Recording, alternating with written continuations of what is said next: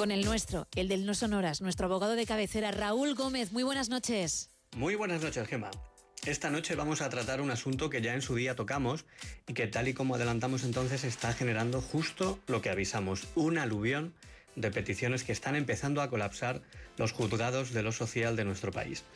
Desde el año 2019, con el Real Decreto 6-2019 de medidas urgentes en materia laboral, se introdujo en nuestro derecho la posibilidad de que los trabajadores solicitaran y obtuvieran de su empresa cambios en su jornada o en su horario para poder lograr una mejor conciliación de la vida familiar y laboral.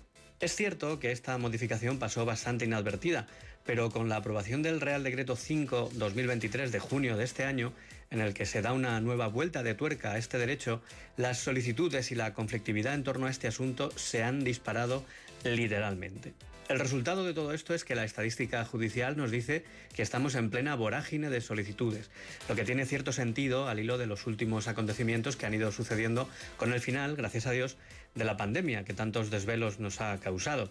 La norma permite solicitar la adaptación de jornada o del horario y también hacer uso de la modalidad de teletrabajo y es aquí donde se encuentra el verdadero núcleo de la cuestión, puesto que la mayoría de los litigios tiene como objeto esa modalidad.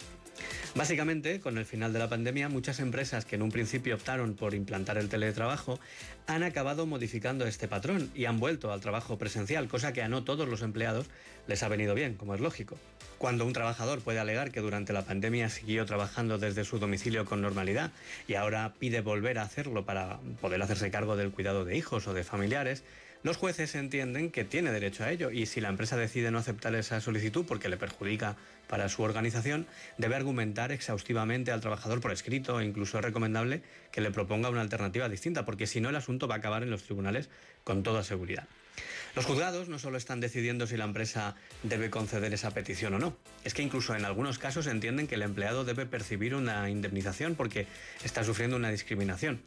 De momento no hay una unidad de criterio, pero en general los tribunales sí han considerado que la empresa debe indemnizar al trabajador cuando la negativa no está justificada, mientras que si se han expuesto razones organizativas comprensibles, consideran que no procede esa compensación. Lo que está siendo muy evidente es la alta litigiosidad, ya que la cantidad desmedida de casos que acaban en el juzgado está siendo altísima y está afectando la carga de trabajo de estos. Desde el Ministerio se está apelando a que el diálogo social entre sindicatos y patronal procure una salida a la situación, pero de momento es muy evidente que las posturas están muy lejanas. En opinión de otros juristas, la normativa no es muy afortunada en su redacción, por lo que agrava el conflicto, ya que el marco legislativo no es adecuado para un tema de tanta trascendencia. Bien, lo dijimos entonces, lo volvemos a decir ahora. Si este tema no se toma en serio y se llega a una solución negociada, los juzgados no van a dar abasto al tiempo. La semana que viene hablamos de más cosas. Hasta entonces te mando un abrazo muy fuerte. Otro para ti, Raúl. Muchas gracias. Estamos